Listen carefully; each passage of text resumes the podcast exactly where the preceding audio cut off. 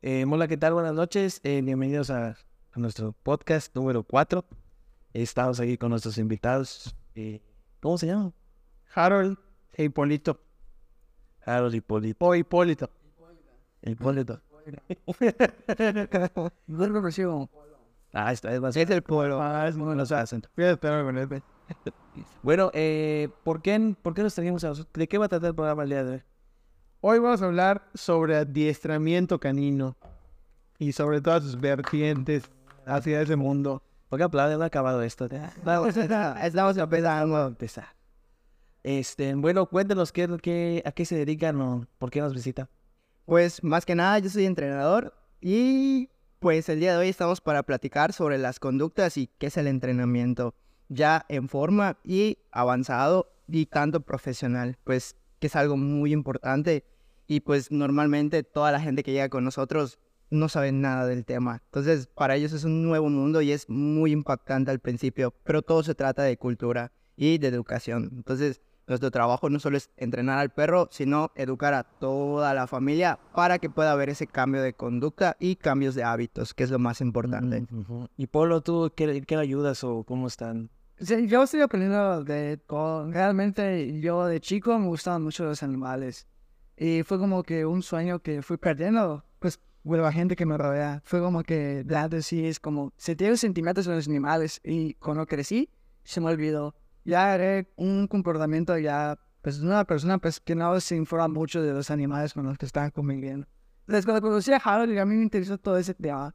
Es mi amigo y yo he trabajado con él durante un año y le he ayudado en absolutamente en todo. Y mi punto aquí es ayudar a las personas realmente a convivir con otros animales.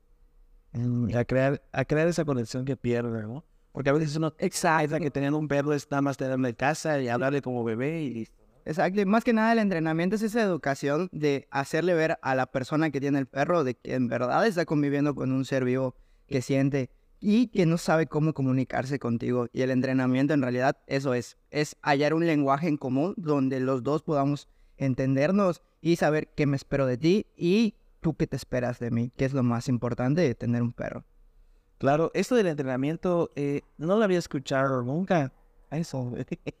Esto del entrenamiento no lo había escuchado. Lo escuché hace poco que empecé a trabajar con un chico. Bueno, ya no trabajo con él, pero ajá. Y me ayudaba con, con ese con eso del entrenamiento. Y me llamó mucho la atención esa parte que comentaban, porque él promovía el no, no, no entreno a tu perro, te entreno a ti para que entrenes a tu perro. Entonces, ¿desde hace cuánto es así? Porque pues la gente, la gente tiene la, la, la idea de entrenamiento de perros como el encantador de perros, ¿no? Sí, exactamente. Sí. De- realmente tienen solo dos ideas sobre tener perros, que es lo que César ya le presenta al mundo. Que no está mal, pero pues no está mal, pero sí sientes el creo que vamos a la realidad. Y pues hay muchas mejores técnicas que favorecen al perro, que al final de cuentas el chiste de todo el entrenamiento es que a él le guste y que él quiera comunicarse de esa manera. Todo se trata de motivación y que ellos quieran hacer las cosas. Solo así vamos a cambiar los hábitos y vamos a cambiar la conducta desde aquí, que es lo más importante. Sí, creo que, bueno, antes de, de comenzar nos, nos estabas contando cómo fue tu primer acercamiento con, con el mundo canino. Ajá. Gracias. a- Ah, bueno, yo empecé a entrenar perros, más que nada, bueno, al principio era porque me correteaban. Entonces, desde ahí yo tuve un acercamiento no muy positivo, pero fue un acercamiento. Luego de eso, en mi casa, eh, vivía mi tía conmigo. Entonces tenía un Rottweiler que pesaba 10 veces más que yo. Y ese perro no me podía ver ni en pintura, o sea, me quería tragar así por completo. Y lo empezaron a entrenar empezaron a llevarlo a entrenar y pues yo iba porque pues yo era el motivo y la razón de que ese perro esté en entrenamiento. Entonces pues yo me fui enamorando de ahí de todo lo que era el entrenamiento muy superficialmente, ya que pues no conocía nada a fondo, yo solo lo veía y me encantaba y desde eso yo quería un perro. Y te estoy hablando que eso fue como a los ocho años, más o menos. Ya como a los nueve me regalaron mis perros por mis papás y desde ahí empecé a entrenar perros, entrenar perros hasta ahorita. Entonces llevo aproximadamente 12 años en esto del entrenamiento. He ido evolucionado, he ido cambiando técnicas, eh, me he ido profesionalizando, más que nada porque pues todo se trata de ellos. Y entiendes y de verdad que hay una conexión con un ser vivo cuando tú puedes comunicarte sin necesidad de decir ninguna palabra. Y pues para mí eso es lo más bonito y es magia entrenando un perro. Y pues me encanta que todos mis clientes tengan esa misma sensación y satisfacción al momento de pasar tiempo de calidad con el perro, que es lo más importante. De eso se trata. Cuando, entonces me dices que, que tu pasión por cuidar a los perros surgió de eso. No eras fanático de, ay, mi perrito, mi perro, o simplemente tenías ese miedo que no te permitía conectar con ellos porque no se portaban bien los perros contigo. O sea, ¿el, el miedo surgió con Laurentis? ¿O ya lo tenías de que te no, ya lo tenía desde, desde antes, me acorteaban los perros. O sea, yo estaba en la calle, estaba en el parque, donde sea que esté, y se aparecían 10, 15 perros, hasta 5, y me acorteaban solo a mí. O sea, de verdad, te juro que cada vez que yo vi un perro, era porque me, ya estaba viniendo hacia mí y me quería tragar. Así te lo digo. Entonces, desde allá yo empecé a tener como que esa cierta fobia en los perros de, uy. Y luego cuando llegó Laurendis y me quería tragar también del perro, se fue agudizando. Pero cuando yo empecé a ver el entrenamiento, me empezó a gustar, o sea, muy, muy superficialmente. No entendía de verdad lo que se trataba, entrenar un perro, pero pues ahí estaba. Entonces, cuando yo empecé a, a, entrenar ahora sí con mi perro, cuando me lo compraron, eh, me fue gustando y le fui metiendo, metiendo, metiendo, metiendo, metiendo, metiendo, hasta que un día se presentó la oportunidad y pude empezar a competir. Primero entré a competir un match eh, y de ahí pues le seguí dando, dando, dando, empecé a competir a nivel profesional. Eh, me enseñó mucho en mi primer perro, o sea, fue demasiadas lecciones que me dio el de vida.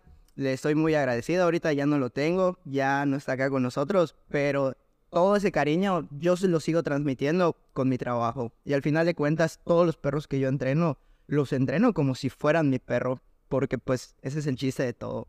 La confianza no solo es entre el perro y el entrenador, sino que tiene que ir igual con la familia. Entonces, esta parte de ver a los perros como de verdad seres que sienten es muy importante. Hay dueños que llegan con nosotros que no tienen ni noción de que su perro tiene una conciencia y que está pendiente así absolutamente de todo. Mi perro sabe perfectamente cuándo yo me voy a ir al gimnasio, sabe perfectamente cuándo me voy a ir a trabajar, sabe perfectamente cuándo vamos a salir. ¿Por qué? Porque a lo mejor cuando yo me voy al gimnasio me pongo estos tenis. ¿Por qué? Porque cuando yo me voy a trabajar me pongo esta loción. Cuando yo lo voy a sacar, agarro esta correa. Entonces todas esas conductas el perro las empieza a ver y el perro es de rutinas. Entonces empieza a aprender toda nuestra rutina. El entrenamiento empieza siendo conscientes de toda esa rutina. Ahí empieza la educación. Entrenar un perro no es siéntate, dame la patita, rueda, va mucho más allá de todo esto. El entrenamiento le tiene que dar una paz y una tranquilidad a mi perro en todo momento cuando la necesite. Todos los perros que llegan con nosotros a partir de pandemia vienen con casos de ansiedad por separación.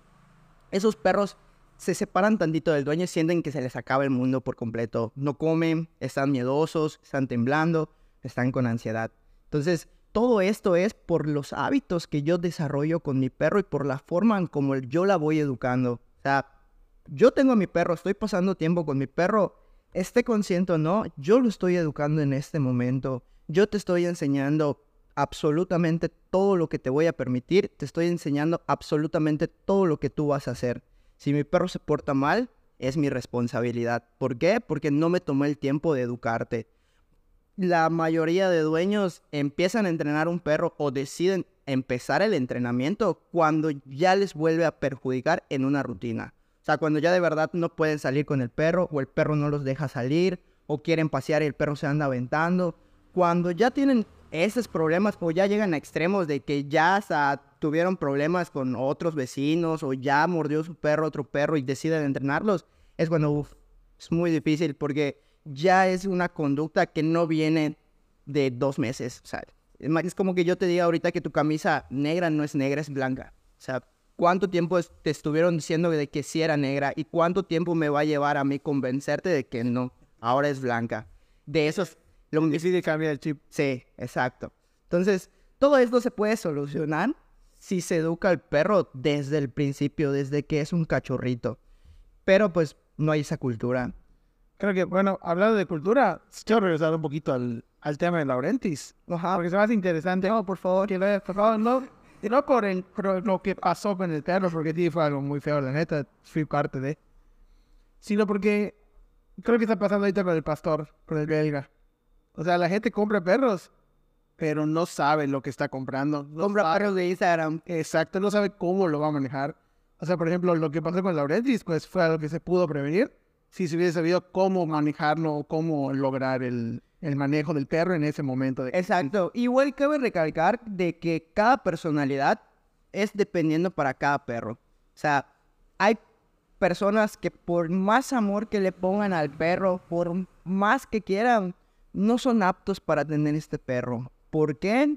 Porque a lo mejor tú quieres un perro de trabajo, quieres un pastor belga malinois que está hecho para correr infinidades de kilómetros porque lo necesitan para pastoreo y lo encierras en una casa de Infonavit, no le das esa actividad física, no le pones ningún reto, ningún estímulo mental, obvio que el perro se vuelve loco y quiere comer absolutamente a todos. ¿Por qué? Porque son perros con los instintos muy altos. De eso se trata tener un perro de trabajo. Y si aparte yo soy una persona de que, no sé, me la paso trabajando todo el día, o mi actividad favorita es estar acostado, es estar viendo Netflix, que no está mal, pero ese perro no se merece eso. Necesita muchísimo más.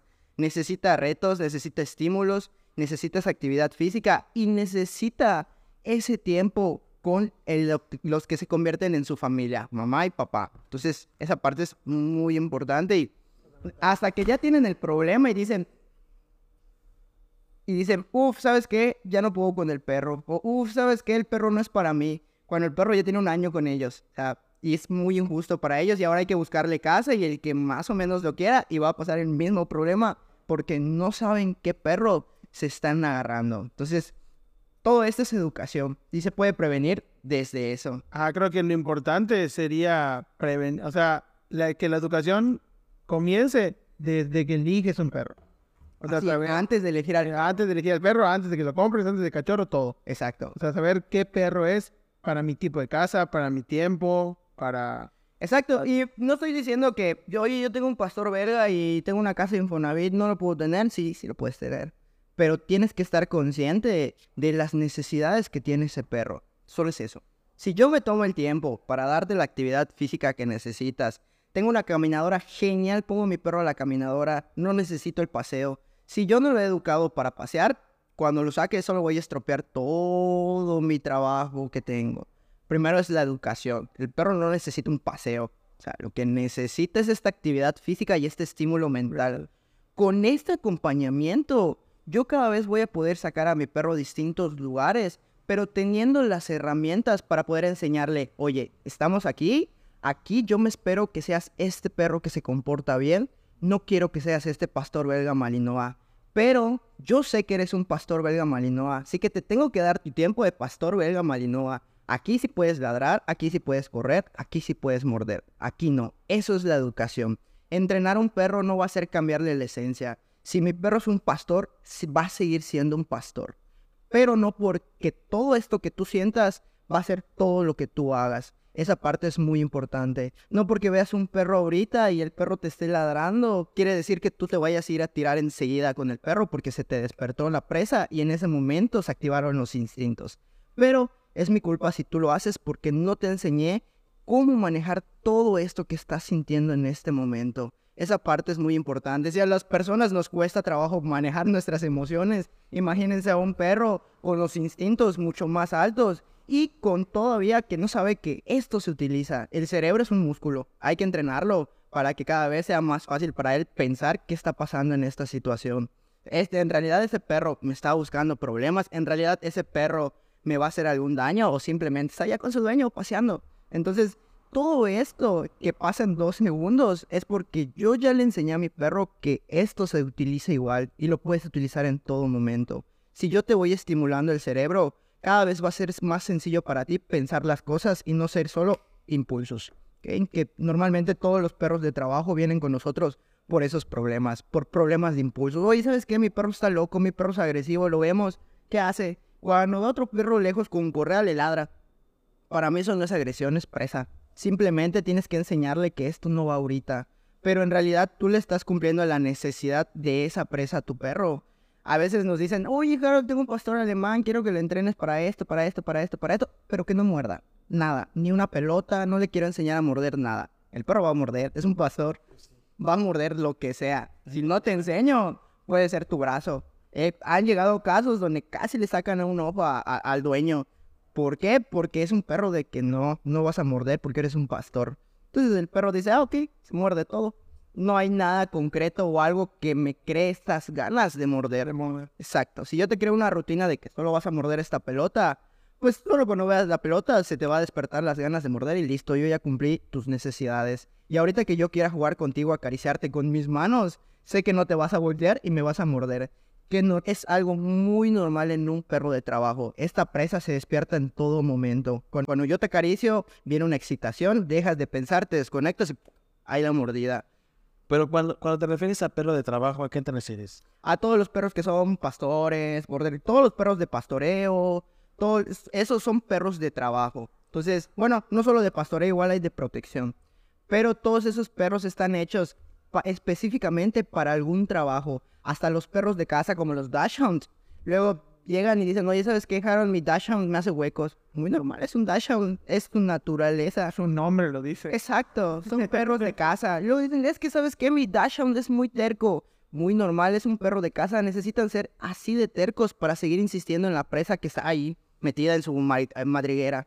Entonces, tengo que saber que qué perro me estoy llevando a mi casa antes de ¿Para fue comprarlo. creado? Exacto, ¿ok? Porque luego piden cosas muy imposibles, o sea, de que quieren que su border collie en un mes sea un bulldog que le pueda estar rascando la panza viendo Netflix cuando no se va a poder. Si tienes un cachorrito, es un bebé, es un niño. O sea, le digo, quédate sentado aquí, va a estar trepado la mata, o sea, es muy normal. Si pasa con los niños, pasa con los perros.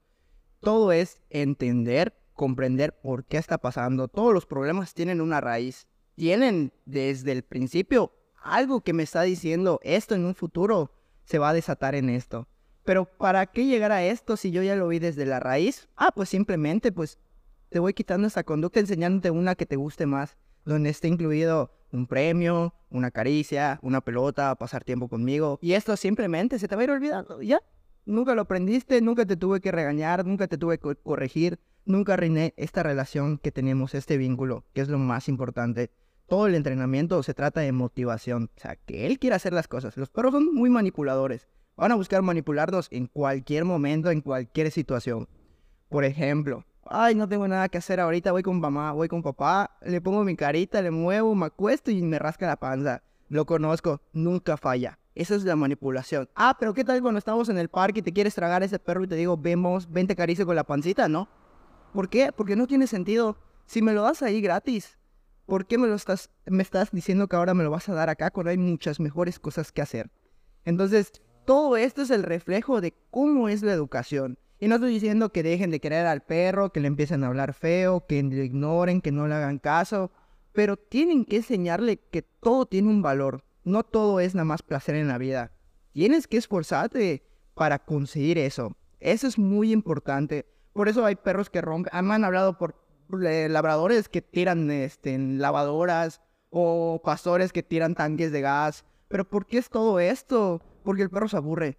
Si yo no te entretengo de acá, pues te vas a aburrir como cualquiera. Es, es estar encerrado. Entonces lo mismo le pasa a un perro. Nosotros llegamos, estoy aburrido, agarro mi celular, veo TikTok, eh, prendo la tele, pongo Netflix, me distraigo de alguna manera, voy al gimnasio, no sé. En cambio ellos no, no pueden hacer esto.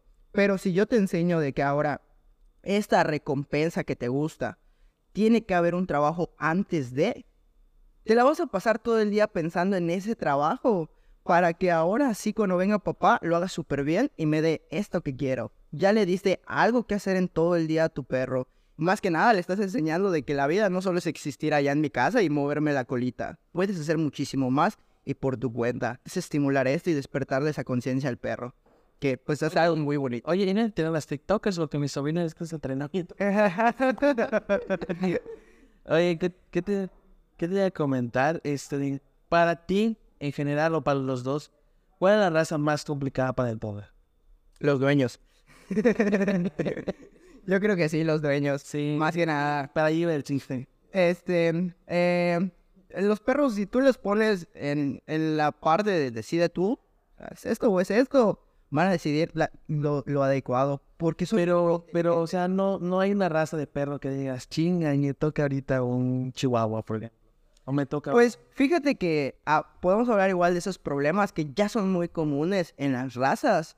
Todo esto viene por genética. ¿ok? Entonces, por ejemplo, ¿por qué hay eso de que los chihuahuas están locos y son agresivos y parecen Rottweilers? Es muy, muy, muy crazy. Porque todo el tiempo, como son perros pequeños, se las pasan cargándolos. Entonces esos perros aprenden absolutamente todo, conocen todo aquí.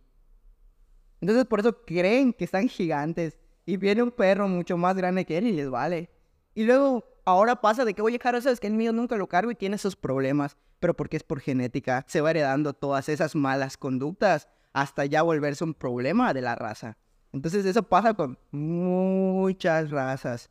Ah, y se pueden fijar hasta en lo que dice, hasta si lo buscan en Google, de qué es esta raza. Y pues la raza que yo tengo no coincide. ¿Por qué? Porque se ha perdido, ah, se ha perdido toda esta información genética positiva, lo que es la raza, por todos estos malos hábitos que le hemos creado por generaciones, generaciones, generaciones, generaciones.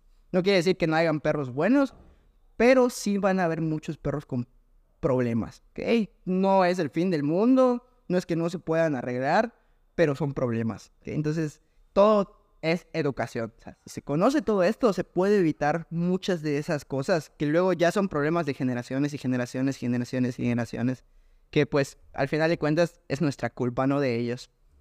Por ejemplo, hablando de, de genética, ¿qué opinas de, por ejemplo, habla del Dachshund hace rato? Ujú, O sea, el Dachshund fue creado para cazar comadrejas, digamos, Ujú. o sea, con roedores o demás. Pero últimamente, por estética, siento que los han deformado demasiado, como pasó con el pastor alemán. Ujú. Pug, ¿no? Creo que el Pug, personalmente el Pug ya es creo que es la, lo, más de, lo más que se ha deformado como raza. Bulldog. Bulldog.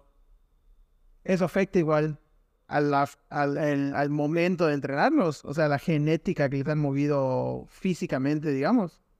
Pues sí, o sea, por ejemplo, un bulldog es mucho más difícil que pueda llevar un ritmo de entrenamiento que un pastor belga malinois, ¿sabes? De que el, perro a veces sí quiere entrenar, pero su cuerpo ya no se lo permite, de que ya lo ves de que no, por favor, por favor.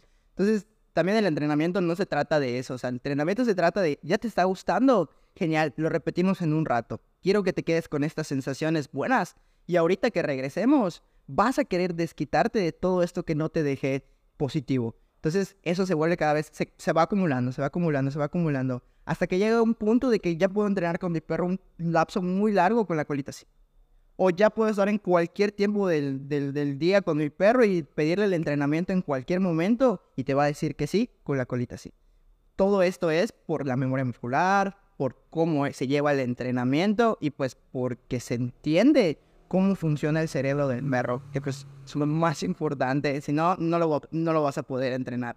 Y por eso muchos entrenamientos fracasan, ¿ok? Porque no es que fracasen, sino que no se terminan, ¿ok? Que pues es lo que se tiene que hacer siempre con todos los entrenamientos, terminarse. Oye, eh, Polo, ¿y qué fue lo que más te...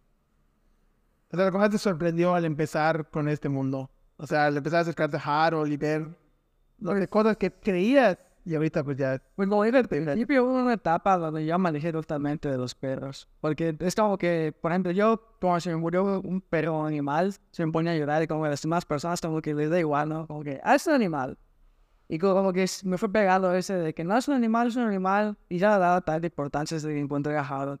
Y, o sea, yo tenía igual una mascota y yo pensaba que le daba la mejor vida, que le acariciaba y así. Pero igual veía muchos problemas cuando se acaba de pasear. O sea, eran totalmente di- distintos. Y a mí me gusta mucho estudiar. Entonces, eh, cuando yo encontré Harold, hay muchas ramas de la ciencia que se unen al entrenar un perro. Como la etología, que es el comportamiento de los animales. en especial, la etología canina. Con eso te ayuda a entender mucho lo que es otro ser vivo. Y hay muchas, mm, igual inf- influye mucho el- los neurotransmisores que hay en el perro, como la dopamina, que no es muy distinto a nosotros, porque al final y al cabo somos mamíferos. Y claro que vamos a aceptar igual nosotros somos animales. Entonces, volver al tema de la genética, igual nosotros somos, todo aquí en esta tierra es, es genética. Entonces, Los perros van siendo mejores mientras nosotros le vamos enseñando cosas nuevas. Los vamos explotando su cerebro. Todo es la cuestión de mejorar a otro animal. ¿Ya? Eh, ay, con la pregunta que me hiciste hace rato de genética que me desvié, ¿cierto? Yo creo que más que la raza es el problema de la genética, que es lo que en realidad dices, uff, esto va a tardar mucho. Eh, que es la ansiedad por separación, ¿sabes? El tema que toqué desde el principio. Y es un tema que se hay en... que- Es un tema que dices que fue en pandemia, ¿no? O sea, en pandemia sientes que se, se hizo más grande, Sí. en los humanos. Mm, no, no te lo puedo asegurar por estadística, pero en mi caso, en, en, en todos los perros... tuya. Exacto. En todos los perros que, que me han llegado para entrenamiento, sí, la mayoría se incrementó así con ansiedad por separación. Entonces es un tema mucho más difícil porque pues es ansiedad. Entonces llega un punto que la controlas, pero hay picos.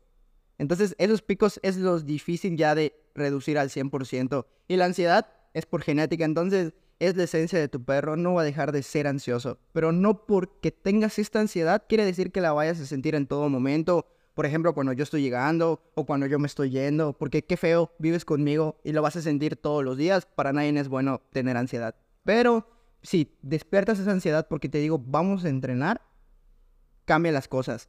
¿Por qué? Porque ya lo estás relacionando con algo bueno. Y la ansiedad solo te va a dar en el momento que estás lejos y estás viniendo hacia mí o en el momento que te estoy tirando la pelota porque ya te la ganaste. Que pues es mucho mejor porque solo la relaciones en un instante y listo.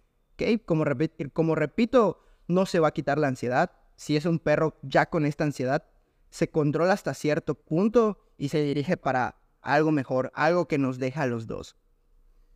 Y por ejemplo, ¿cuánto, ¿cuánto tiempo puedes decir que se pueden ver resultados en un animal?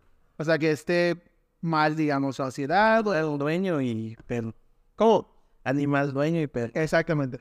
Pues más que nada, esa parte del entrenamiento que tocamos desde el principio es de que muchos llegan y nos preguntan, oye, ¿me garantizas el entrenamiento? No podemos garantizar el entrenamiento. ¿Por qué? Porque yo te puedo garantizar que tu perro se va a ir con ese lenguaje de nuestro sistema. Pero si tú no, no entrenas, no haces la tarea, tu perro... Exacto, tu perro va a regresar a lo mismo. O sea, tu perro va a regresar a lo mismo. Porque, repetimos, es educación. Entonces, si esta persona que está conmigo me está permitiendo hacer esto, esto, esto, y o, o- o esto no me lo permite, y esto, y esto, y esto, y esto, y esto, voy a buscar la manera en cómo evitarlo, la manera en cómo no hacerlo. Entonces se vuelve un problema, pero es por educación. Entonces, de nada sirve que les cambiemos al perro. Y lo que decimos mucho en las evaluaciones es, de nada te sirve tener un Ferrari si no nunca has manejado un Ferrari, lo vas a estrellar acá en la esquina a 10 kilómetros. Lo mismo pasa con un perro, lo mismo pasa con un caballo. O sea, por más eh, entrenado que sea el caballo, por más rienda que tenga y todo, si en el momento que está la cabalgata, el caballo dijo me voy a comer este pasto y tú no hiciste nada, valió todo la la cabalgata porque el caballo va a estar comiendo y a lo mejor hasta se tira porque ya no te va a querer pasear. ¿Por qué? Porque es quien lo está manejando, quien le está diciendo las cosas. Lo mismo pasa con el entrenamiento. Si no hay este cambio de hábitos en la familia, que no están dispuestos a de verdad comprometerse con el perro, si no hay eso, no va a funcionar. Lo decimos desde el principio. ¿ok? Para nosotros el entrenamiento tiene que funcionar. Para eso está ahí el perro con nosotros. Y pues, como repito, las mayorías de veces no funciona porque no cambiamos estos hábitos. Muchas veces se confían de que termina el entrenamiento de mes y medio, que aún nos falta más, y ven al perro distinto y listo, lo dejan. A las dos, tres meses nos vuelven a buscar con el perro con muchísimos más problemas y ahora sabiendo cómo evitar el entrenamiento. Entonces, tarda muchísimo más. Y todo eso es porque el perro es muy inteligente y se fija así absolutamente en todo.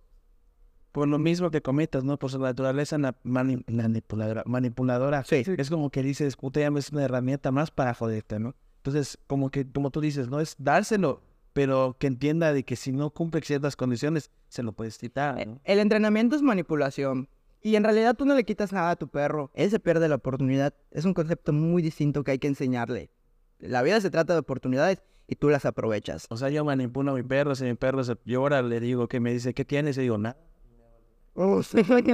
no sé, tú di- Algo así, algo así más o menos. Pero más que nada la, el entrenamiento sigue siendo manipulación. O sea, jamás en la vida el perro se puede dar cuenta de que yo te estoy manipulando ahora. Porque en ese momento va a decir, no, ya no me gusta. Porque ahora tú me estás manipulando a mí. Todo el momento él se tiene que creer que en verdad te sigue manipulando. ¿Qué pasó? Que cambió el lenguaje. Ya no me entiendes cuando te estoy pidiendo esto de esta manera. Pero si lo hago sentándome, ahora sí me entiendes. Ah, ok, pues ahora lo hago así. Sigo funcionando la comunicación, te sigo manipulando. Simplemente cambia un poco el lenguaje. Eso es lo que pasa en el cerebro del perro. O sea, en, pocas palabras es dirigir su manipulación hacia las acciones que nosotros queremos. Exacto. Entonces, Dientes, ah, eso, ya no le voy a pagar. Así de fácil. Oye, hablabas hace un ratito de nos dejan al perro. O sea, ¿cómo funciona? Normalmente te dejan al perro, lo entrenas y luego entrenas al, al cliente. ¿O hay forma de que entrenen juntos? primero, primero lo que recomendamos es una evaluación. Y esta evaluación es muy importante para nosotros. Como repetí desde el principio, la confianza es lo más importante. No solo entre el entrenador y el perro, sino entre el entrenador y los dueños.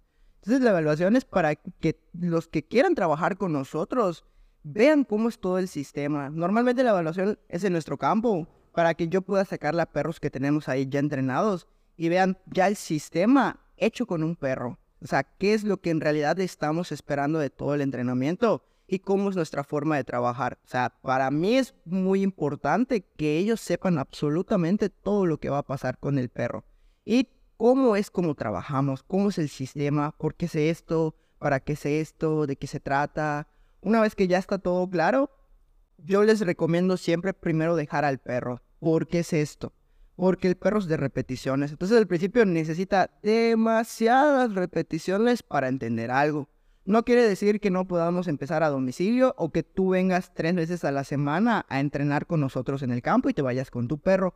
Pero es muchísimo más tardado. ¿Por qué? Porque es un sistema. Entonces es un lenguaje. Es como que quieras aprender inglés y le quieras enseñar inglés a él al mismo tiempo. Entonces es muy difícil. Es más fácil que los dos vayan con un maestro y les enseñe dependiendo del ritmo de cada uno. Porque a lo mejor tú estás más avanzado que él en inglés. O a lo mejor a él que le quieres enseñar está muchísimo más avanzado que tú, que normalmente eso pasa. O sea, una vez que el perro entiende el entrenamiento, se va así. Cambia el dueño, Tarda un poquito. Exacto, ¿ok? Es un poquito más tardado, pero obviamente porque el perro todo el día está entrenando. En Cambio, con el dueño, cuando ya platicamos cómo es el sistema y todo, y deciden dejarlo con nosotros, es un mes y medio. En este mes y medio no se olvidan del perro, al contrario. Van de una a dos veces por semana, dependiendo del problema del perro. Eso igual se, eh, se hace el diagnóstico en la evaluación. Dependiendo de todo eso, si vas una vez a la semana o dos veces a la semana.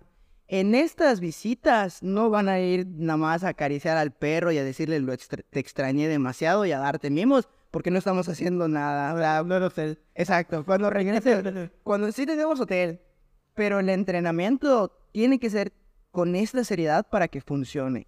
¿ok? No es dejar de, de, de querer al perro, pero pongámoslo de esta manera. Imaginemos desde la perspectiva de mi perro. No he visto a mamá en siete días.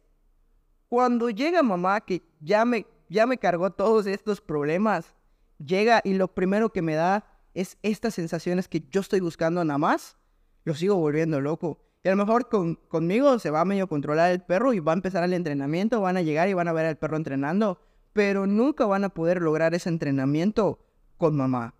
O sea, o sea, como quien dice, el perro va a entender que el que tiene que cumplir condiciones es a ti como entrenador, no al dueño, ¿no?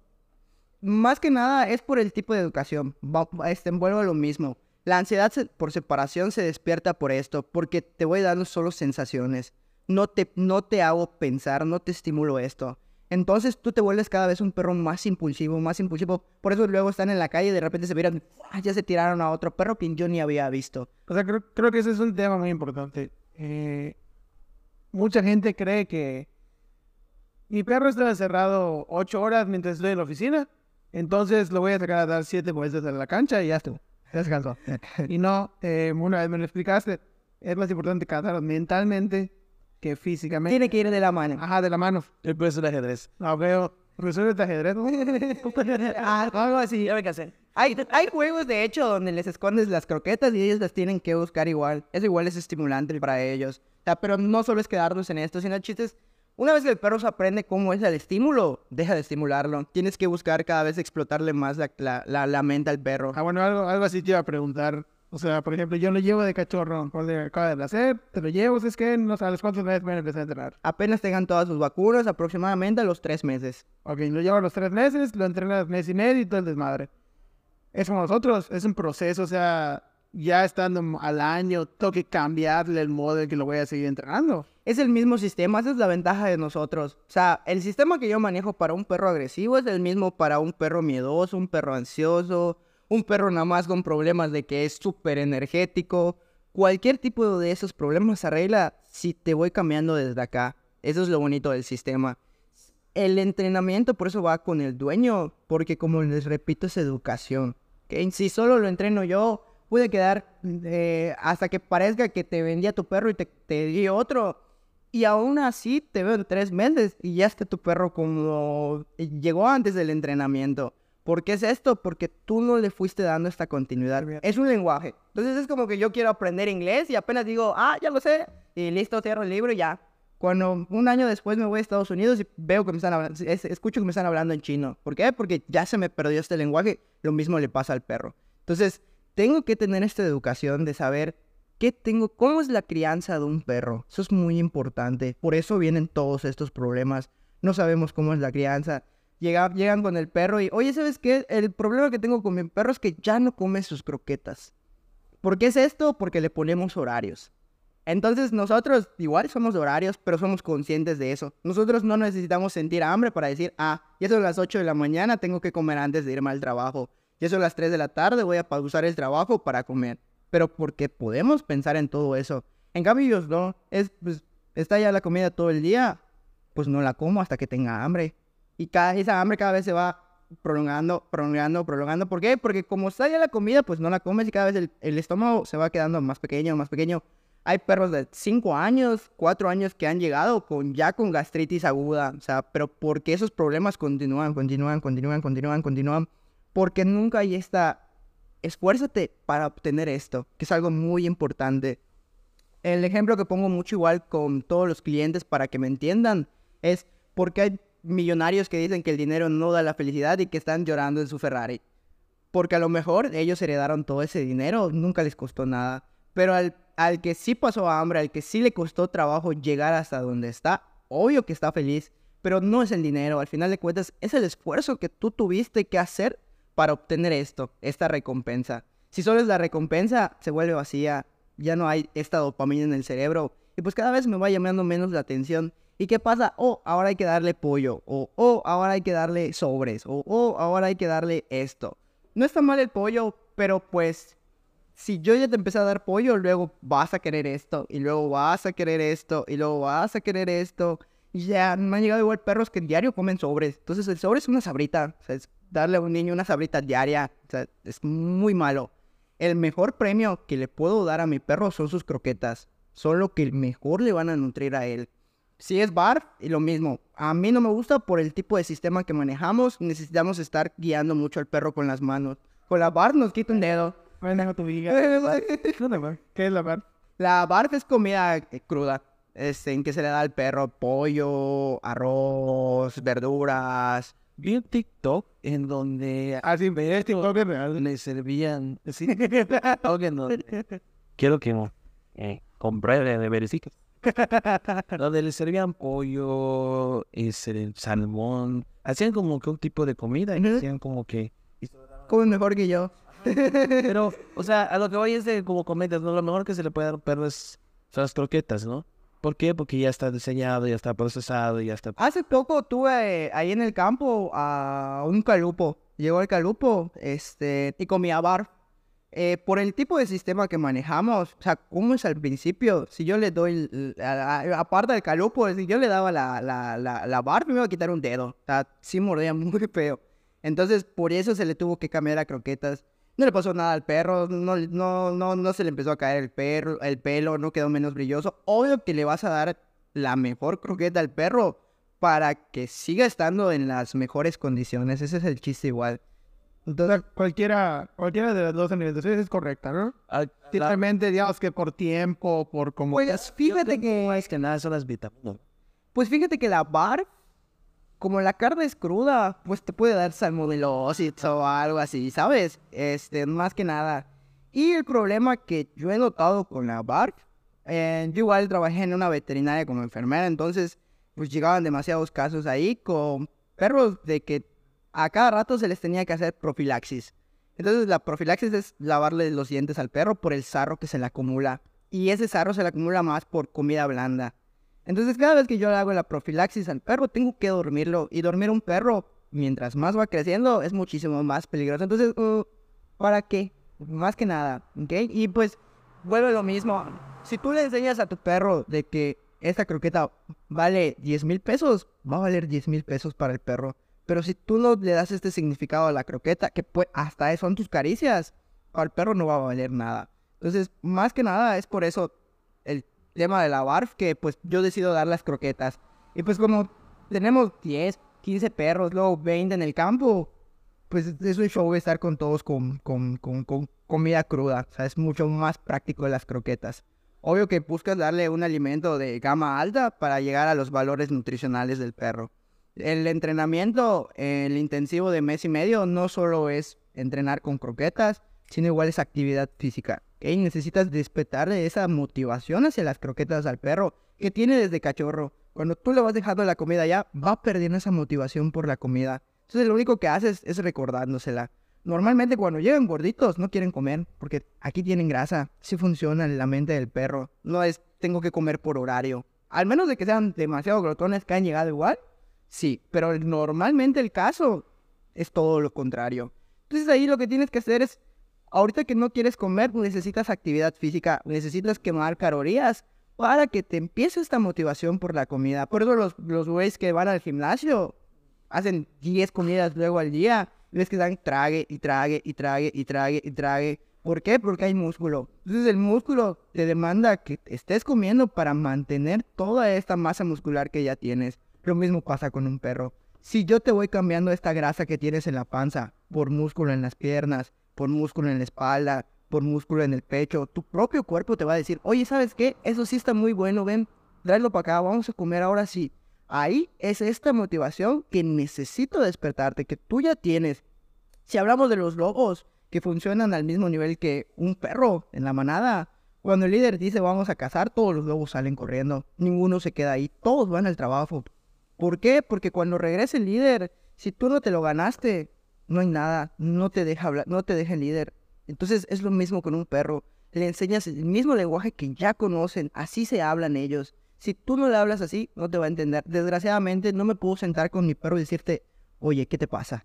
No, no me va a entender jamás. Necesito hablarte en tu idioma. Entonces, lo primero es esta motivación, que tú quieras hacer esto por mí. Más que nada, yo les digo, imagínate, tú como dueño, todos los días a las 6 de la mañana te paras y te vas a trabajar. Te vas a esforzar para que luego regreses y le puedas comprar las croquetas a tu perro. Entonces tiene mucho sentido que tú le pidas a tu perro que se esfuerce por esas croquetas. ¿ok? Entonces ahí ya despierta esta motivación por algo. Y empiezan a identificar el acondicionamiento de quién me lo está dando. ¿Dónde está la dopamina? Ah, en papá. Papá es el que tiene esta dopamina. Y es ahí cuando te va a relacionar con puras cosas positivas sin necesidad de empezar a despertar la ansiedad porque solo quiero que me acaricie, solo que quiero que me dé esto y no quiero hacer absolutamente nada con él. Entonces, crearle este pensamiento al perro es necesario. Si se lo empiezo desde cachorro es muchísimo más fácil. Porque solo es mantenerlo. Si yo le tengo este pensamiento, va a ser muy fácil educarte en cualquier lado.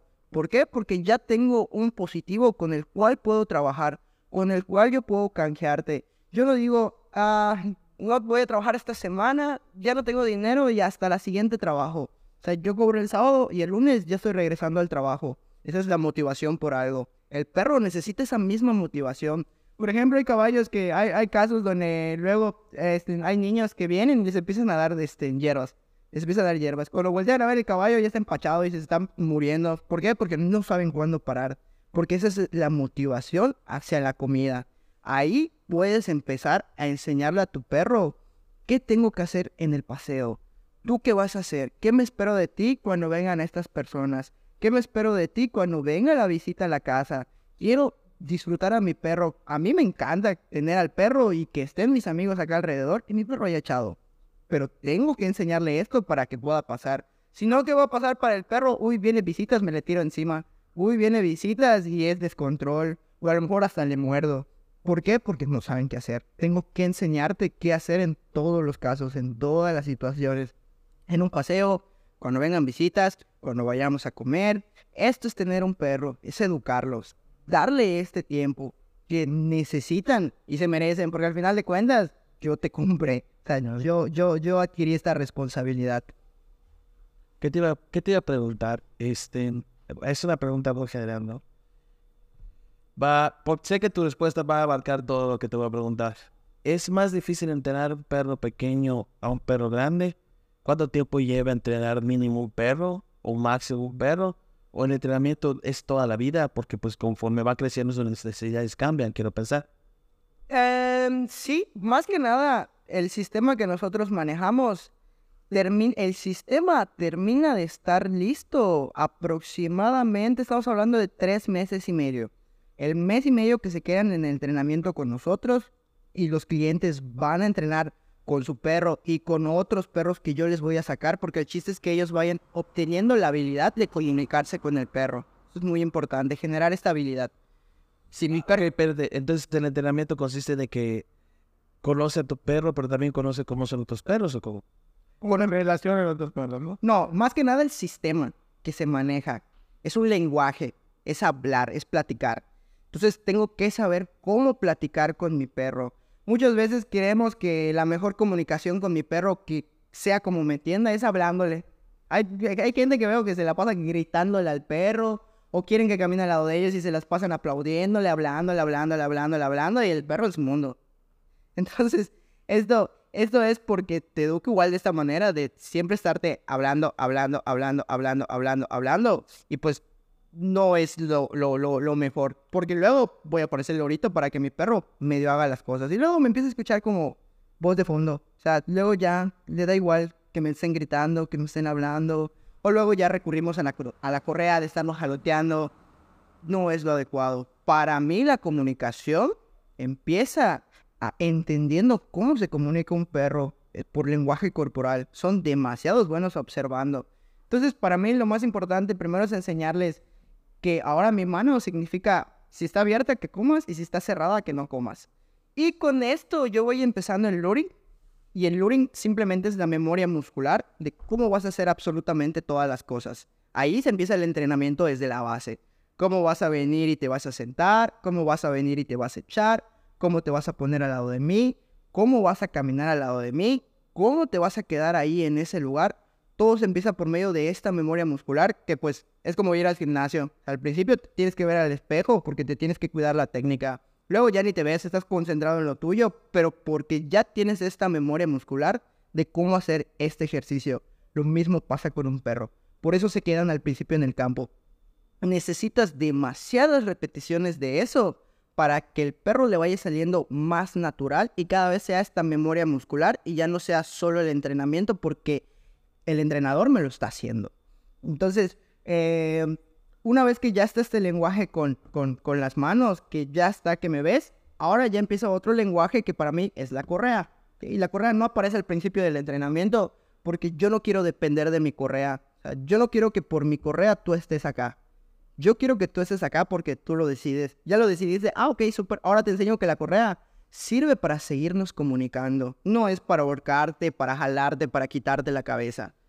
Simplemente es para decirte, oye, ven, aquí está mejor, aquí hay algo. Por eso trabajas primero toda esta motivación, cargas toda esta dopamina para que cuando tú le pongas al correr al perro, perro le dé igual, solo sea para seguir mejorando la comunicación. Pero la tengo o no la tengo, X, no lo hago por la correa, lo hago por la persona.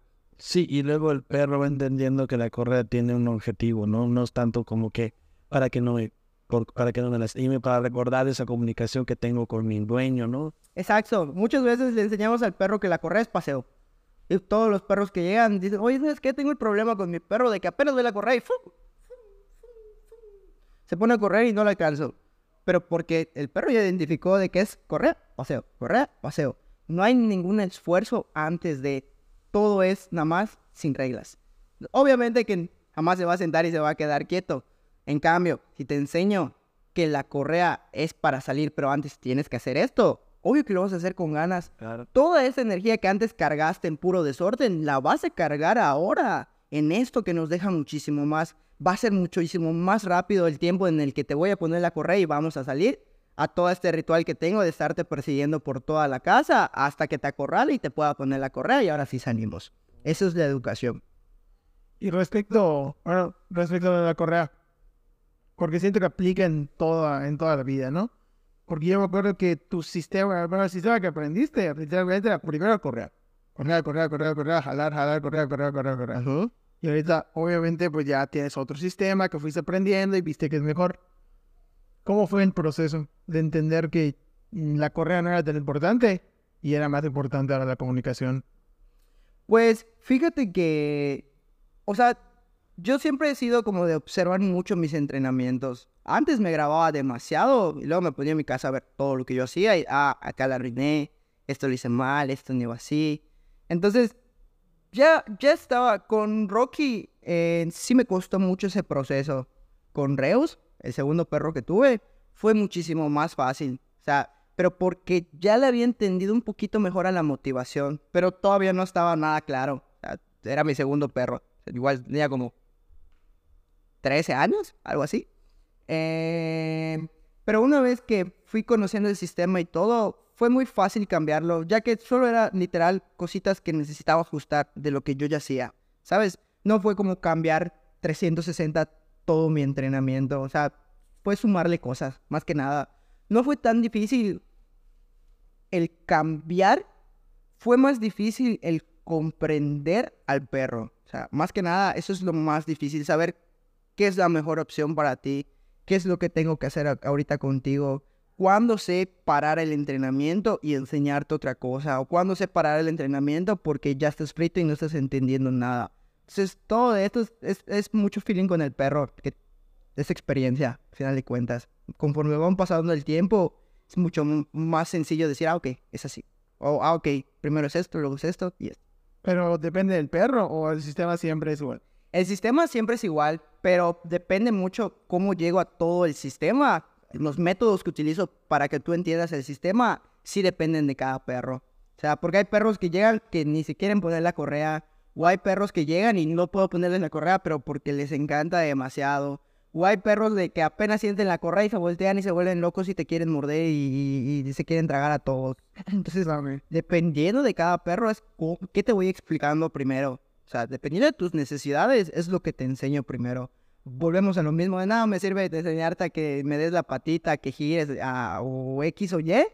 Si cuando veas a este perro te vas a poner otra vez idiota, no sirvió nada, no cambió el comportamiento del perro. El entrenamiento es eso, cambiar el comportamiento del perro. Ya está todo bien y ya, ya los estímulos que te metía ya no son suficientes. Ahora sí te enseño a dar la pata, te enseño a girar, a pasar encima de mí, un frisbee, no sé. Le, le exploto, le exploto la, la- a, a la cabeza a mi perro de otra manera. O sea, ya divirtiéndome con él, pero porque yo ya sé que tú ya eres estable de acá. Ya puedo explicarte cosas y con la seguridad de que no te vas a ir a comer a este perro o no te vas a ir ahorita corriendo y ya no me vas a pelar o no sé, cualquier problema que tenga con el perro. Una pregunta, este, eh, cuando tu perro, ya entrenas, entrenamiento, tienes al perro perfecto, ¿no? El perro ya está acoplado a tu espacio, a tus tiempos y todo. Digamos que si tú tienes una crisis o un problema emocional como estrés y todo, quiero pensar que llega a afectar todo este proceso o, o también... Pues yo cuando tengo crisis entreno perros. Ah, no, ah, claro, porque entiendo que es esta manera de deshogar el, el- el asunto. Obviamente yo quiero pensar que dentro de la conexión incluye eso, ¿no? Porque acercarte más a, un, a tu perro te puede ayudar a salir de cualquier tipo de situación que tengas. Exacto. Pero afecta al perro ese tipo de cosas. Que por ejemplo que tú estés deprimido y el perro también se deprima o el perro va a buscar sacarte adelante. No, o sea, no... Sí lo sienten. Sí lo sienten. O sea, el perro sabe perfectamente. ¿Por qué? Sabe perfectamente cuando yo estoy triste, cuando yo estoy feliz, cuando estoy enojado, cuando estoy estresado. Lo saben perfectamente. Que a la mayoría de perros les vale es otra cosa. Pero saben absolutamente todo. O sea, cuando yo lo estoy regañando porque está haciendo un desastre o algo, sabe perfectamente que estoy molesto. y está corriendo, está feliz, está feliz, porque le vale, pero lo sabe. ¿Por qué? Porque las acciones que nosotros hacemos con nuestros sentimientos son casi iguales a las que ellos hacen. O sea, cuando están estresados, ellos tienen casi las mismas facciones que nosotros ponemos cuando estamos estresados. Entonces, para ellos es muy fácil decir, ah, creo que está molesto, o ah, creo que está estresado, o ah, creo que está triste. ¿Por qué? Porque ven todo esto. Como digo, los perros son de lenguaje corporal, entonces son demasiado buenos observando y notando qué está pasando con el dueño. Ahora, dependiendo de cada perro, porque cada perro tiene una personalidad, es cómo va a llevar esa, esa situación con el, con el dueño. Pero si yo ya tengo este vínculo con el perro, pues es, parece magia. O sea, es muy bonito poder comunicarme con otro ser vivo sin necesidad de estar hablando. ¿Ok? Ok, una pregunta. ¿Quieres hacer? Una pregunta, este, ¿todos los perros necesitan entrenamiento? Todos. Es educación. No es, como digo, dar la patita, que se eche, que se medio camine conmigo. Va mucho más allá de esto. Es ayudarte en este comportamiento. Es evitar problemas futuros. ¿Para qué voy a llegar al punto donde ya mordiste a otro perro? Ya tienes esta experiencia muy fuerte en tu vida y ahora ya no te vas a poder acercar a otro perro porque te lo vas a querer comer. ¿Ahí qué va a pasar con el entrenamiento? No te voy a garantizar que tu perro después del entrenamiento lo vas a soltar en un parque y va a jugar con todos los perros como si nada. Claro. Pero de que yo pueda estar en un parque o paseando en algún lugar y que mi perro no se tire, eso sí, es un control que se lleva. Pero a veces se puede evitar todo esto desde cachorritos, desde que yo te vaya enseñando de qué se trata la vida, de qué hay que hacer en esta situación, de qué hay que hacer aquí. Igual, em, hay perros agresivos que nacen así por genética. Entonces, no, muchos igual eh, dicen que no, no, no, no, no, el perro es agresivo solo por culpa del dueño y solo por culpa del dueño. Sí, son inconscientes del 9.5 de cada 10 dueños. No tenemos esa conciencia sobre lo que es tener un perro y qué es criar un perro. Pero igual, hay problemas que son de genética. Hay perros que ya nacen dispuestos para esta agresión específica con a lo mejor con perros o específica a lo mejor con personas. Hay perros que son muy cabrones con perros, pero son un amor con las personas. Y hay perros que son al revés, de que no pueden ver a ninguna persona, pero con los perros no tienen ningún problema. Esto igual es genética. Pasa porque a lo mejor así fue el papá. O a lo mejor no fue el papá o fue la mamá. O a lo mejor no fue el papá y fue la mamá, pero fueron los abuelos. Todo esto es genética, es descendencia. En perros, por ejemplo, mestizos, es muy común que tengan problemas de ansiedad, de miedo. ¿Por qué es todo esto? Porque la mayoría de mestizos nacieron en la calle. Entonces, desde que estás en el momento de gestación, si tu mamá está estresada porque a lo mejor le tiran piedras, a lo mejor pasa hambre, a lo mejor está bajo la lluvia y le tiene miedo a los rayos, todo este estrés lo van cargando los cachorritos y cuando nacen, ya nacen con estos problemas. Entonces, esta educación es muy importante para saber igual cómo llevar a mi perro. Ok, tiene este problema mi perro. Y pues yo intenté hacer las cosas bien, pero aún así surgió. Puede ser por genética, pero si yo sé qué enseñarte y cómo enseñarte a reducir este estrés, esta ansiedad, pues lo hago y cada vez va a ser mucho más sencillo para ti. A lo mejor no te la voy a quitar en un 100% porque así eres tú, pero no por eso toda tu vida vas a estar sufriendo en esta realidad de que todo me hace mal o todo me lastima o cualquier cosa va a venir ahorita y me va a matar. Porque ese es el pensamiento extremista que tiene un perro con ansiedad por separación. Es miedo total. De hecho, a gente que tiene ansiedad también, pues, similares son esos miedos. Es, es similar al- Sí, a eso. Es que Es que sí, no los, no los... Creo que la, lo que facilita ese... El entrenamiento, al menos que tú que ya estás adentrado en eso, es de que hasta cierto punto así funciona el ser humano. Exacto, exacto. ¿Pero cómo estás escuchando? Hay muchas técnicas. Puede, puede tratar. Se puede quedar un mes y medio ahí. Hay muchos conceptos que utilizamos en entrenamiento que igual se pueden utilizar en la vida diaria, en cómo nos relacionamos con otras personas. Le facilita mucho la vida. Porque es un cerebro al fin y al cabo que venimos de una rama común. Nos quedamos mamíferos. Todas las personas no somos tan diferentes en ese aspecto. Sí, por eso la conexión se crea, ¿no? Porque si no fuésemos tan... Sí, claro, y lo explico igual luego con, con los clientes. O sea, si yo vengo y te toco el hombro cada vez que llegues, llego y te toco el hombro cada vez que llegues, luego voy a llegar y te vas a quitar, vas a quitar tu hombro, ¿ok? Porque es un acondicionamiento. lo puedo hacer con un perro, se puede hacer con una persona ese acondicionamiento. Entonces, Oye, Bueno, esto de... Ahorita que hablaste de lo de que cuando un perro pues ya mordió a otro, eh, pues es algo mucho más difícil de tratar, ¿no? Entonces se me vino a la mente algo que leí hace poquito en Facebook sobre los lugares pet friendly. ujú, O sea que realmente... Ajá, ya lo vi en tu cara. Porque realmente lo que es... O sea, no además del lugar pet friendly, vas a llevar a tu perro que se sienta bajo de ti, amarrado, y tú vas a tomar un café. O sea, ni siquiera es un lugar para, para el perro, es un lugar para ti, Para empezar- a llevar a presumir a tu perro. para empezar, ni lo disfruta el perro. O sea, Exactamente, o sea, Eh, para empezar, el- te sorprendería la cantidad de perros que hay sin vacunas, sin desparasitaciones, internas, externas, ¿ok? Entonces, una vacuna, por más que mi perro esté vacunado, la vacuna no quiere decir que mi perro ya no le vaya a dar nada. O sea, es una prevención y te va a ayudar, pero si le va a dar, le va a dar. O sea, no hay de otra. Entonces, hay demasiadas personas que van y yo voy a esos lugares a entrenar con clientes. Una vez que ya está el sistema del mes y medio, ahora sí necesitamos entrenar en situaciones de la vida real. Pero, pero más que nada, nos acercamos. Te juro, te juro que todas las veces que he ido a esos lugares, estoy viendo un pleito de perros y de personas.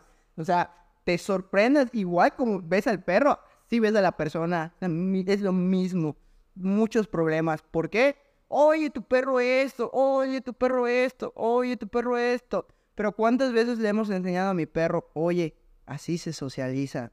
Muchas veces igual dicen, es que mi perro es sociable, pero no porque sea sociable quiere decir que todos los perros lo vayan a aceptar. Es como que yo llegue con un desconocido, ah, me gustan los abrazos y te abrazo ahorita. Si tú eres una persona que no le gustan los abrazos, me vas a dar un golpe. Lo Bueno, me pasó, me pasó en la playa con, con Aika. Tú desde chica me dijiste, puta, Aika te tronada.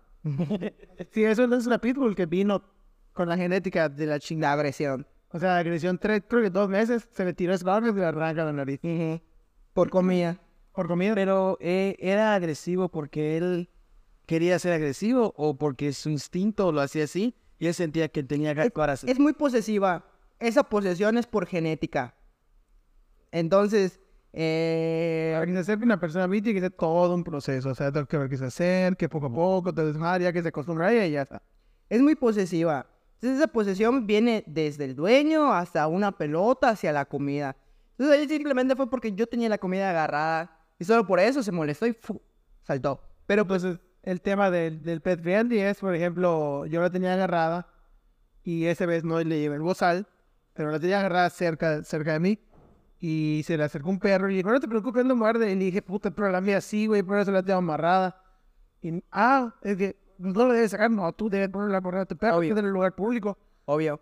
Por reglamento está que todos los perros tienen que tener correa. Y de hecho por eso el sistema trata con correa, porque pues la mayor parte de veces que necesito que mi perro me haga caso va a tener la correa, porque vamos a estar afuera. En mi casa la mayoría de veces comúnmente se portan bien, hacen caso, vienen. Todos dicen, es que mi casa se porta súper bien, apenas salimos y se transforma. Entonces, para eso me sirve toda esta comunicación con la correa. Es necesario tener un perro con correa. Son animales. O sea, al final de cuentas, exacto. Si, si a mí me pasa luego de que estoy ahí en el entrenamiento y le digo a Polo, oye, Polo, ¿no has visto mi Yeti? Y lo tengo agarrado en mi mano. O sea, se te va por un momento, se te cruzan los cables. Imagínate un perro. Puede pasar en cualquier momento. Y normalmente es en el momento menos oportuno. Entonces, ¿para qué arriesgarnos? Cuando simplemente puedo tener esta medida. "Ah, es que mi perro necesita ser libre. Pero tu perro sabe quedarse contigo. Tu perro sabe venir hacia ti. Si no, enséñale. Dedícale ese tiempo. ¿Quieres que tu perro haga eso? Dedícale ese tiempo. No seas irresponsable. Y solo lo suelte. Porque hay perros que a lo mejor están en entrenamiento y necesitan salir a estos lugares ahora para seguir este entrenamiento. Si tú dices que es muy justo que tu perro esté suelto con correa, es igual de justo que ese perro pueda salir a la calle. Entonces, necesitan esa educación ambos. Hasta el, el dueño que tiene el problema con el perro, hasta este que dice que no tiene ningún problema y sí tiene un problema de que el perro no sabe cómo socializar. Que mi perro sea sociable no quiere decir que sepa socializar. Luego llegan y ¡pum! Se tiran encima del otro perro. Ya, ya me molesté. Fue un tema, un tema complicado. Quítate. ¿Saben el podcast que es Fíjate, Sáquense todos. Ah, Existe tema muy... Yo me pongo todo, o sea, todo tema social Es muy complicado. Convivencia social es muy complicado. Al fin el perro, o sea, el dueño. O sea, creo que sí es muy complicado. Hace poco vi un güey que estaba andando en la playa con un pug. Y no mames, le pasa encima a todas las personas que estaban acostadas. Y decía, ay, perdón. Y lo volví a poner. Y, y yo sí le digo, pues pon una correa, brother. O sea, no toda la gente le gustan los perros, afortunadamente. O hay gente que es alérgica a los perros y puedes matar a alguien que se le... Exactamente. Eh, No matarla, pero sí hacer pasar un mal rato. rato. Exacto. O sea, al final de cuentas hay que tener esta conciencia, ¿ok? De que si queremos que nos acepten con nuestros perros, igual tenemos que tener esta conciencia de que no a todos nos gusta los perros así encima de nosotros. Y pues está bien, respeta a mi perro, pero igual te tengo que respetar a ti, ¿sabes? Esa parte es muy Sí, importante. convivencia, al fin y al cabo, es convivencia. Obvio, y pues yo recomiendo de que, ¿para qué acercan a un perro con otro perro? O sea, ¿para qué? Si no lo, ni lo conozco, lo estoy viendo apenas, ¿para qué hacerlo? Así es mi vecino y pues se conocen cachorritos. Caga conocer gente nueva, imagínate. Sí. Son unos seres muy sociables, Pero que no se nos olvide que al final de cuentas nosotros los creamos. Nunca tuvieron esta interacción por sí solos. Siempre fue con el humano. Entonces todavía lo necesitan. Quiero que mi perro sea sociable con ese perro. Ok. Tengo que pasar un proceso de educación para que yo sepa que nunca van a malinterpretar las cosas y de un momento para otro ya se están agarrando a madrazos. Que pasa mucho que empiezan jugando y no se dan cuenta cuando ya se agarraron los perros. Exacto, porque ellos igual malinterpretan las situaciones. A lo mejor un perro se emocionó y se le tiró encima y el otro pensó que lo estaba intentando dominar y el otro es más posesivo y dijo no y se agarraron a güeyes. Entonces, pasa, pasa. Y aunque digamos, no, es que a mí nunca me ha pasado, es bueno, más te pasa. Entonces, ¿para qué? ¿Para qué exponerlo? O sea, y si no conozco al, al, al, al, güey con el que estoy yendo y le estoy acercando a mi perro, ¿cómo sé que está vacunado su perro? ¿Cómo sé que tiene todas sus vacunas? Son, miles de cosas que pueden pasar, pero allá vamos. No, este es mi perro. Exacto, y luego les dices, no, no, no, no le acerques y es que no hace nada. Exacto. No, y luego no, no, no son conscientes de que a lo mejor echan a perder un esfuerzo de la familia. Han llegado casos muy extremos con nosotros de que es Harold, ya mordió a mi mamá, ya me mordió a mí, ya mordió a mi hijo. Si no queda ahorita, me dijo el veterinario que lo mejor es dormirlo. Ah, Entonces, qué injusto para el perro. Está. le pone el disco de Mago de Oz y vamos. Adiós. No, Oye, diga una buena opción. Que le pongan el disco y ya luego, ¿no? no, O sea, para que se, se duele. no, ya me disco. Ya. Que embarar malandro.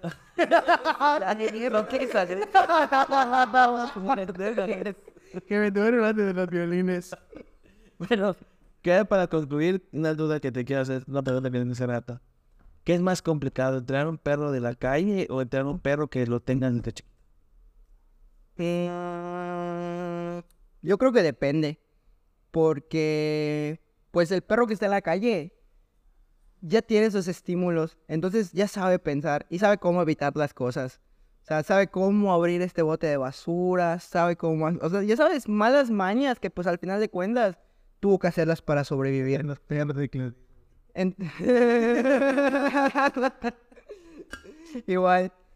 Y con perros en casa, pues a veces, como te digo, llegan con ansiedad por separación, por el tipo de educación que se le da. Igual es un tema muy complicado. Entonces, pues, depende de muchas cosas. Cada perro es un mundo, como las personas. Cada, cada persona es un mundo. Entonces, lo mismo pasa con un perro. Hay que saber adaptarse para que sea lo mejor para él. Ah, perfecto. Bueno, pues creo que con eso ya sería todo. Creo que sí, fue bastante interesante la plática. ¿Cómo? de México. Ah, sí. Pero sí, pero que es que es que es la- Ese es para el segundo episodio. Que no, ese creo que esa parte, como tú dices, ¿no? La parte más complicada para entrenar a alguien es al, al dueño, no al perro. A la persona, o sea, porque imagino que ese güey nunca pudo ver un perro y... Bueno, creo que tú, o sea, que no lo viste. No, Pero ese güey estaba en, en la Ciudad de México. Se, o sea, el video solo deja ver cómo ese güey lo agarra. Y lo tira a un caso donde quiere aceite. Así solo llega y pum, lo tira. Eh. El cabronado. Como que tú vayas al mercado y tu perrito esté suelto y... Estas personas tienen problemas. Era muy grave. Son, son, son, son, son problemas ya mentales. Creo que lo que pude leer fue que el perro era de un chavito. Que, o sea, estaba cerca de esa área. Pobre. Y pues ya lo organizado al bar. Tres, cuatro horas el perro. Ah, tuvo agonizado un buen rato el perro. Y ya falleció y pues obviamente pues este güey ya es en la cárcel. No, qué horrible. Igual el que sí vi fue el de Umam. El, el, el donde dejaron a un perro amarrado en el sol. Ah, la señora de Piedra de Agua. Sí, cierto. Mm, Me dejó amarrada todo el día y pues falleció el perro, no aguantó. Obviamente con el sol agradable que hace en Mérida estos días.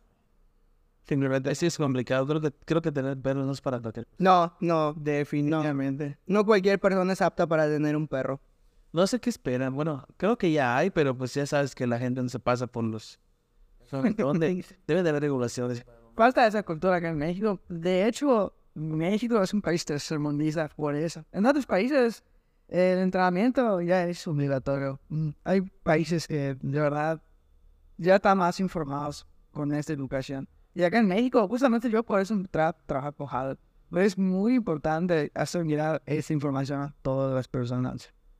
De verdad, es esencial. Y pues por eso, por eso mismo los invitamos, porque cuando me comentó Adai que pues era su, tu tío Adam, me comentó que tú entrenabas perros, dije que estaría de lujo. que. La neta que eso estuvo muy extenso. Sí, muy, interesante. Y vi que también te te ese que no hable. Por eso no se va, ¿viste?